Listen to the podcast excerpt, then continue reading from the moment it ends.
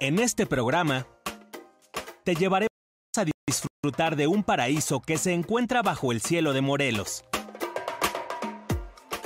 Descubriremos la belleza, colorido, historia y ciencia de la flor nacional de México.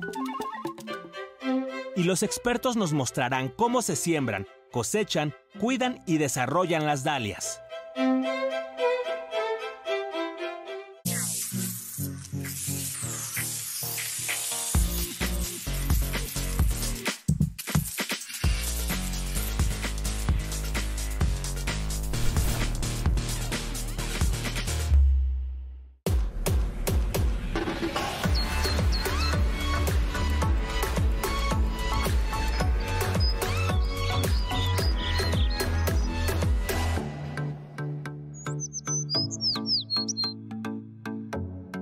Bienvenidos a Factor Ciencia, soy Lucía Vázquez y es un placer saludarlos desde un lugar espectacular que nos alegra los sentidos. Estamos en Jardines de México, en Jojutla, en el estado de Morelos. Se trata de un parque botánico de enorme belleza, catalogado como uno de los jardines más grandes del mundo. Déjenme decirles que si ustedes no conocen este lugar, cada uno de sus impecables jardines nos transporta una experiencia maravillosa para conocer ecosistemas de la flora mexicana o de otras latitudes. Este programa está dedicado a la dalia, considerada desde 1936 como la flor nacional de México. Existen 35 especies endémicas en nuestro país, una flor que ha fascinado a científicos, a historiadores, a especialistas, a coleccionistas por su gran belleza, a tal grado que el día de hoy existen hasta 50.000 variedades. Esta es una misión para divertirse, para disfrutar, que no se pueden perder. Esto es Factor Ciencia, comenzamos.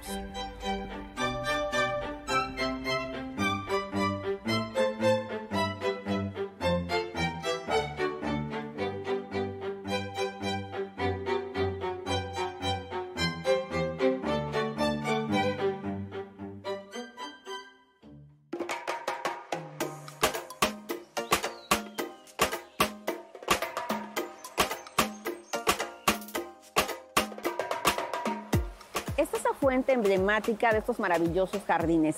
Se trata de una flor estilizada. Si la vemos desde arriba, nos vamos a dar cuenta que se trata precisamente de una dalia.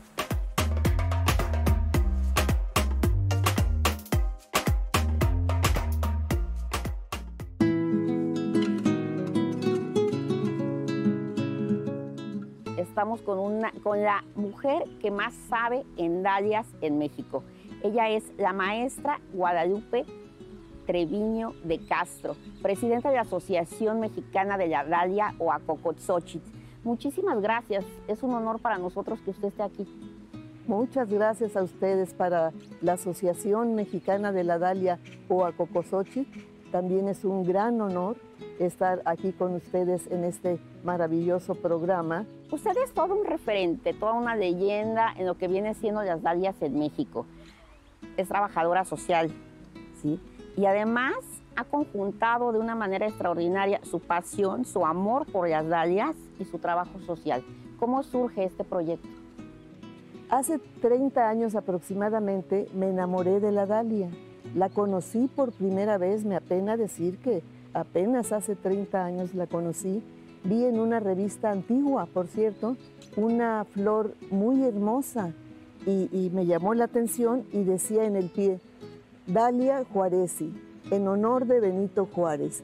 La Dalia, eh, por decreto presidencial del presidente Adolfo López Mateos, es la flor símbolo de la floricultura nacional y flor nacional de México.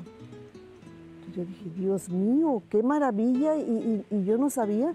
Entonces yo dije, voy a preguntar, y hice una encuesta como a 100 personas les pregunté, ¿conoces la dalia? ¿No? ¿Sabías que es la flor nacional? No, una flor prehispánica y tan importante hay que rescatarla. Oh, providencialmente llegué al Jardín Botánico de la UNAM, me encontré con una persona y, me dice, ¿qué se le ofrece? Le digo, ando preguntando por la dalia, la flor nacional.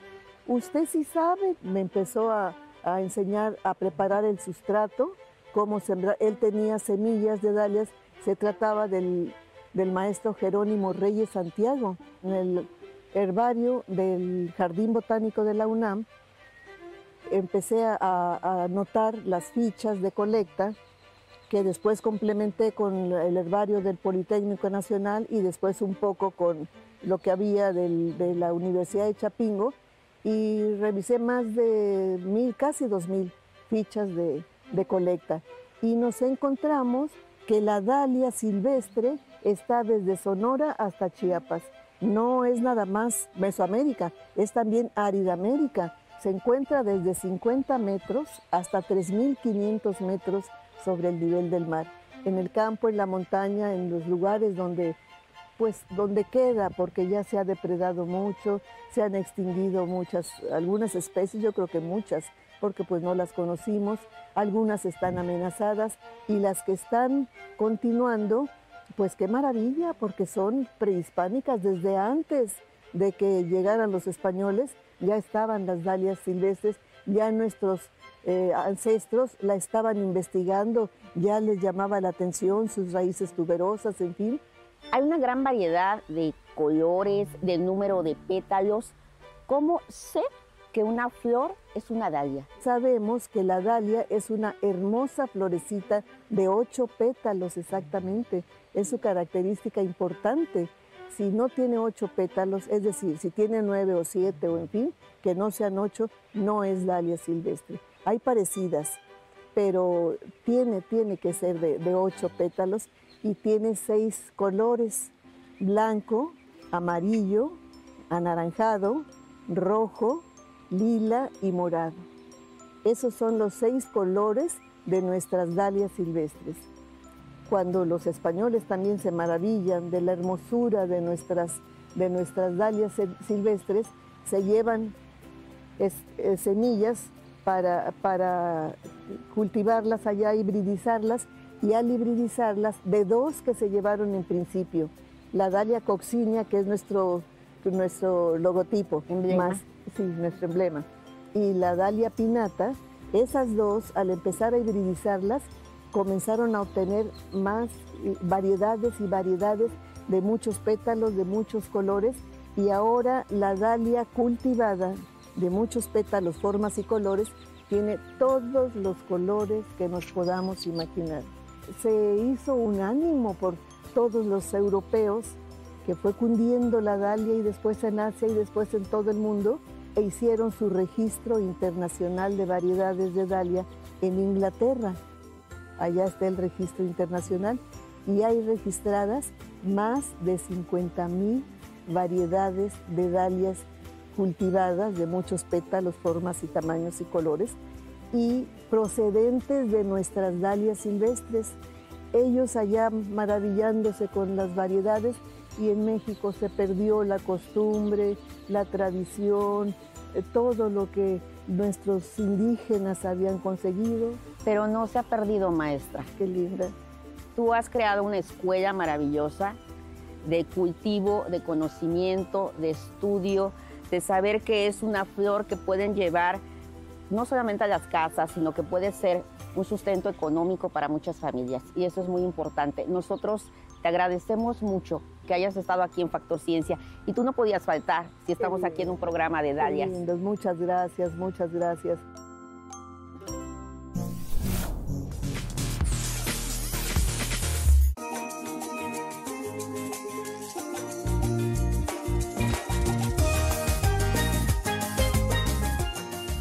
Majestuosidad de las dalias ha despertado el interés estético y de conservación por parte de floricultores y jardineros especializados, pero también es una flor que se ha observado y estudiado por la ciencia. Estamos aquí en una clase muy especial y bueno, estamos nada menos y nada más que con el ingeniero Luis Granada. Él es el responsable, el jefe de todo lo verde y todo lo colorido que podemos disfrutar aquí. Gracias, muy buen día. Pues bueno, ahora, a partir de la Escuela de Jardinería de Jardines de México, es que les vamos a mostrar el proceso de producción, cultivo y desarrollo de plantas de dalias. Tradicionalmente las dalias las hemos empezado a cultivar y así lo han hecho nuestros productores desde hace muchísimos años a partir de semillas. Esas semillas se van a producir a partir de las flores.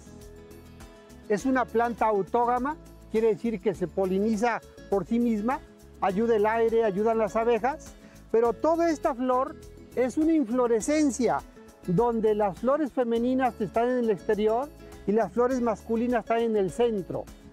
Participan las abejas, distribuyen el polen, polinizan, hay fecundación y se producen las semillas. Y a partir de cada inflorescencia podemos llegar a tener hasta más de 100 semillas.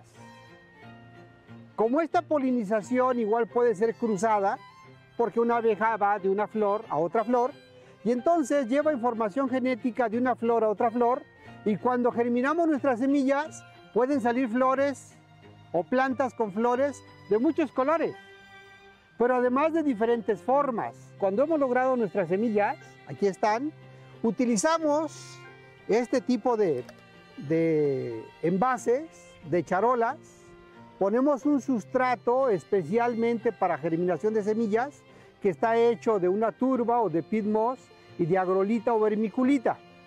Humedecemos el sustrato y en cada cavidad sembramos una semilla. Aquí están empezando a germinar y observamos que hay un par de hojas. Estas hojas son sus hojas cotiledonares, es decir, las semillas de las dalias pertenecen a las dicotiledonias. Tienen dos cotiledones y en medio está el embrión. Cuando germina el embrión, estas hojas cotiledones la alimentan hasta que llegan a formar sus hojas verdaderas. Aquí observamos estas hojas secas, fueron su primer par de hojas cotiledonares. Aquí tenemos uno, dos y tres pares de hojas verdaderas. Ya es el momento de trasplantar para iniciar el ciclo de producción. Y vemos que hay muchas raíces a partir del sustrato que hemos puesto y esto nos facilita mucho el trasplante porque sale la planta con todo y su cepellón. Ahora, para la producción de nuestras plantas, usamos otra mezcla de sustrato, en donde lleva tierra de hoja, lleva pit moss, lleva fibra de coco, lleva tepojal y lleva una carga de un fertilizante de lenta liberación que se llama osmocote y que le va a permitir tener nutrientes a nuestra plántula durante tres o cuatro meses. Lo establecemos, presionamos un poco y vamos a dejar que esta plántula siga creciendo. Aproximadamente a las dos semanas el tallo empieza a engrosar, sigue creciendo, nos da más hojas verdaderas, pero este tallo solamente nos puede dar una flor, que este es el ejemplo. Lo que nosotros queremos es que nos den más flores. Entonces lo que hacemos es que cortamos el tallo después de dos, tres semanas. Al cortar este tallo de la plántula que hemos eh, producido y trasplantado, se estimulan nuevas yemas laterales. Dos, cuatro, seis. Sigue creciendo mi planta y en lugar de dar una sola flor, me va a dar cuatro o seis flores. Cuando esta plántula sigue creciendo, a las dos, tres semanas decía que cortamos la punta. Esa punta que cortamos le llamamos esqueje y entonces la podemos poner a enraizar. Lo ponemos en la base, en un sustrato y en unas charolitas como estas, y entonces tenemos que estar asperjando, pero todo este proceso lo hacemos en instalaciones especializadas de propagación, donde tenemos sistemas de nebulización, en donde el agua en forma de niebla está apareciendo 10, 15 segundos cada 10, 20 minutos, con una temperatura controlada, de tal manera que esto ya está automatizado. Pero en casa lo podemos hacer de esta manera, comprar nuestra charola, cortar los esquejitos y entonces usamos un domo de plástico transparente y con esto los cubrimos para evitar que haya evapotranspiración y que nuestros esquejes no se deshidraten. Es como un mini invernadero. Correcto. Allí en esas macetas negras, ahí hemos sembrado los camotes de Dalia, los tubérculos de Dalia, y ahí están brotando. Esos camotes en las macetas negras tienen tres semanas de haber sido sembrados. Y más o menos en tres semanas más nos van a dar flores. O sea que a través de esos camotes, de esos tubérculos, que son tallos modificados, vamos a tener flores en seis semanas. Y a través de estos métodos de propagación, semillas, esquejes y tubérculos, podemos tener y cultivar dalias todo el año. Nos gustaría mucho que para el próximo 4 de agosto, que es el Día Nacional de la Dalia, lo disfrutemos todos y todas con dalias en su casa. Pues muchísimas gracias por el conocimiento, por el ánimo, por, porque realmente es un proceso que podemos empezar en casa o en nuestro jardín. Esto es Factor Ciencia. Continuamos. Muchas gracias.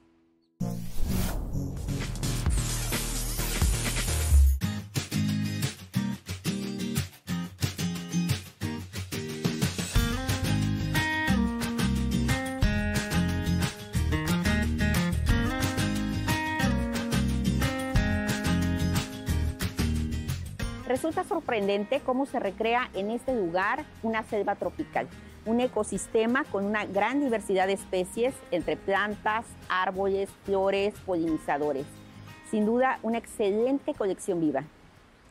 Estamos con el arquitecto Oscar Jiménez, él es director de la Escuela de Jardinería de Jardines de México. Muchísimas gracias por recibir a Factor Ciencia, arquitecto. No, al contrario, el gusto es nuestro. Cada vez que venimos aquí es una fiesta verde pero me llama mucho la atención y yo creo que le da otro enfoque que un parque botánico como este, temático como este, tenga una escuela de jardinería. Platícanos de ello. Sí, ¿no? es una necesidad el poder tener un jardín de 56 hectáreas, nos obliga a tener gente capacitada y capaz en la realización de las actividades de la jardinería.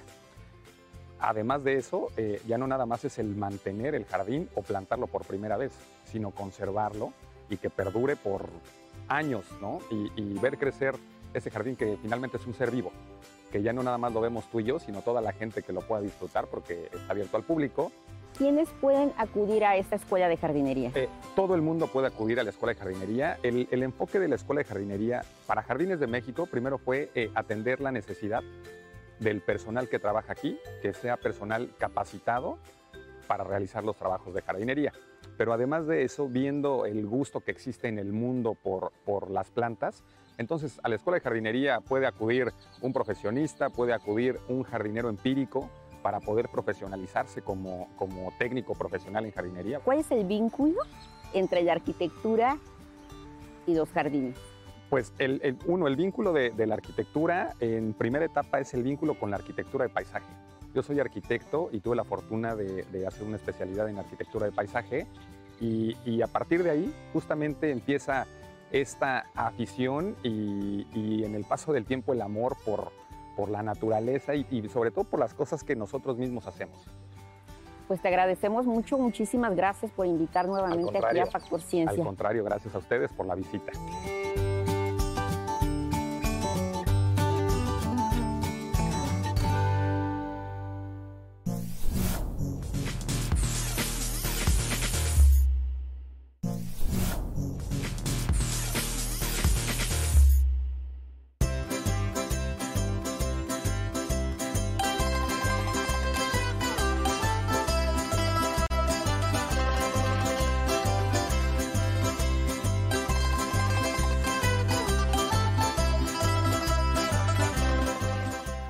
Encontramos en el Jardín Italiano, toda una belleza y una muestra del arte y la cultura renacentista.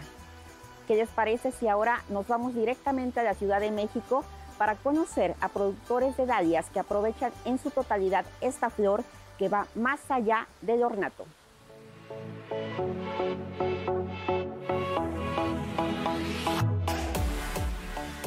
Ya estamos aquí en Tláhuac, en la Ciudad de México, una alcaldía con una gran tradición agrícola y hortícola. Vamos a conocer un proyecto muy interesante sobre dalias que ha logrado florecer con apoyo de la ciencia.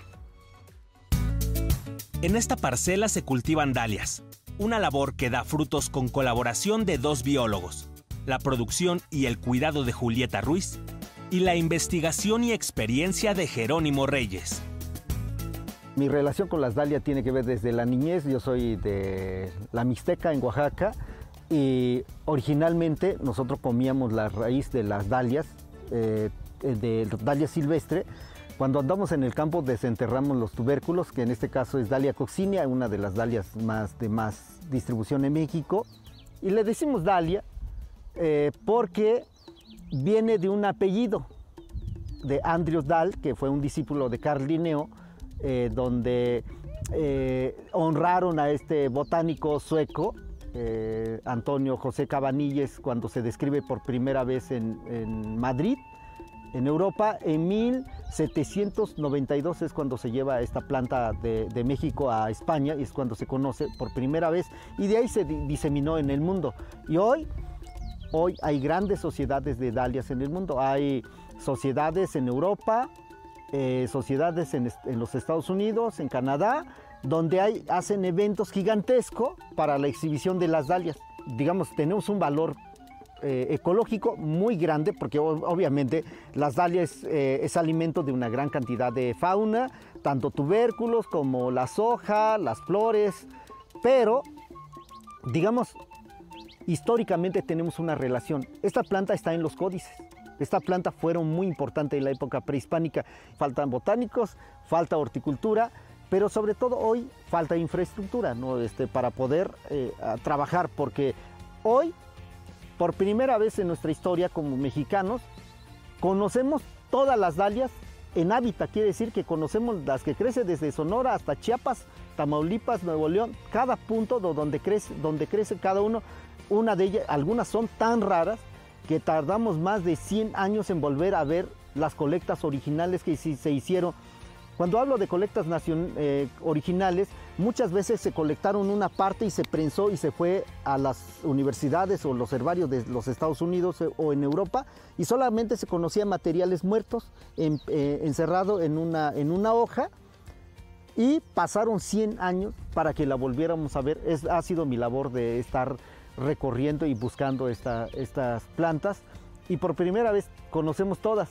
Con recurso hoy estamos ante la posibilidad de generar variedades hortícolas propias del país para ahora sí, en lugar de adquirirla, estas son adquiridas de Holanda, ¿no? O sea, importamos tubérculos, generalmente el de Holanda o viene de Inglaterra o de los Estados Unidos y no hacemos al revés, ¿no? Exportar nuestra flor nacional. Ahorita ya hay estudios ya moleculares, hay estudios cromosómicos, ya tenemos un avance, lo único que necesitamos ahora es integrar un grupo, un grupo de técnicos, científicos y trabajar con la gente de campo, porque si en esta relación de científico y que no llegue al campo no va a funcionar, tiene que funcionar con los viveristas tradicionales, porque hace, ellos ya saben hacer un manejo y la parte de comercio, ¿no? Para ligar todo esto y que haya el desarrollo.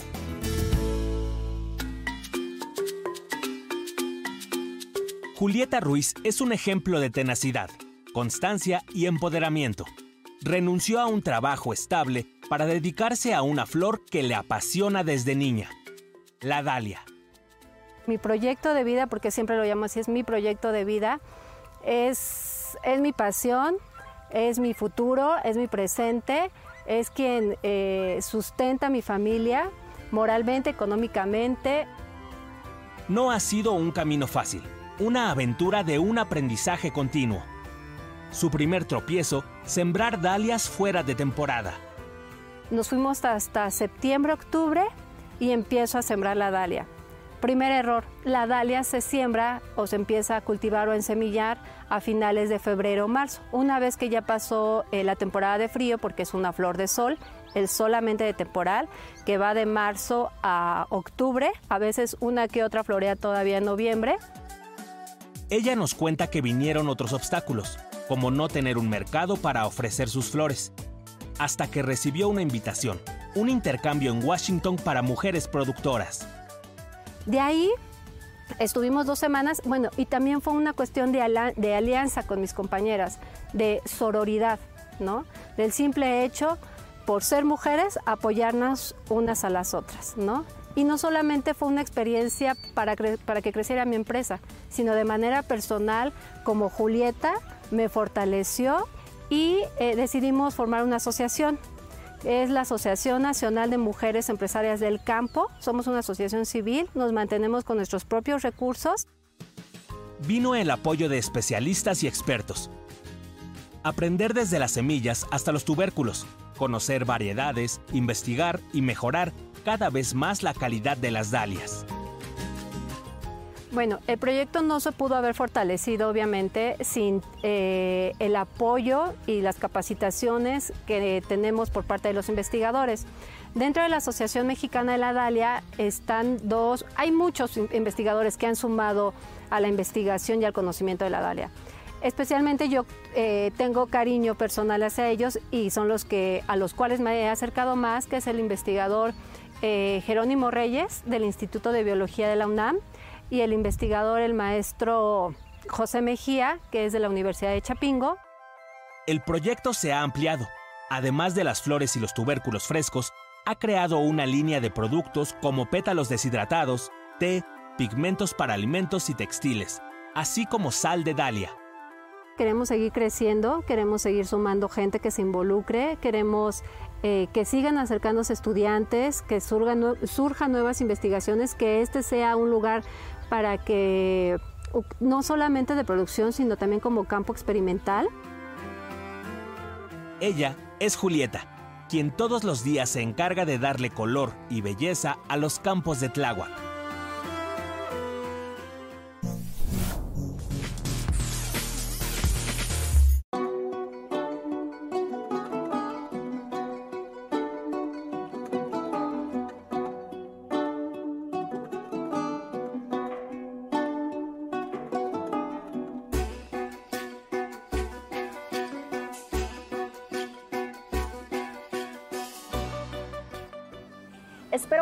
Disfrutado de este programa que pudimos realizar en uno de esos lugares en que no basta venir una vez, Jardines de México, ubicado en el kilómetro 129 de la autopista México-Acapulco.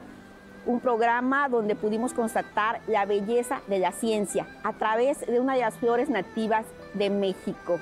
No olviden seguirnos a través de Facebook, Twitter, visitar nuestro portal o descargar cualquiera de nuestros contenidos en iTunes. Nosotros continuamos investigando lo que ocurre en el mundo de la ciencia para llevarlo hasta su pantalla. Yo soy Lucía Vázquez, esto fue Factor Ciencia, nos vemos hasta la próxima.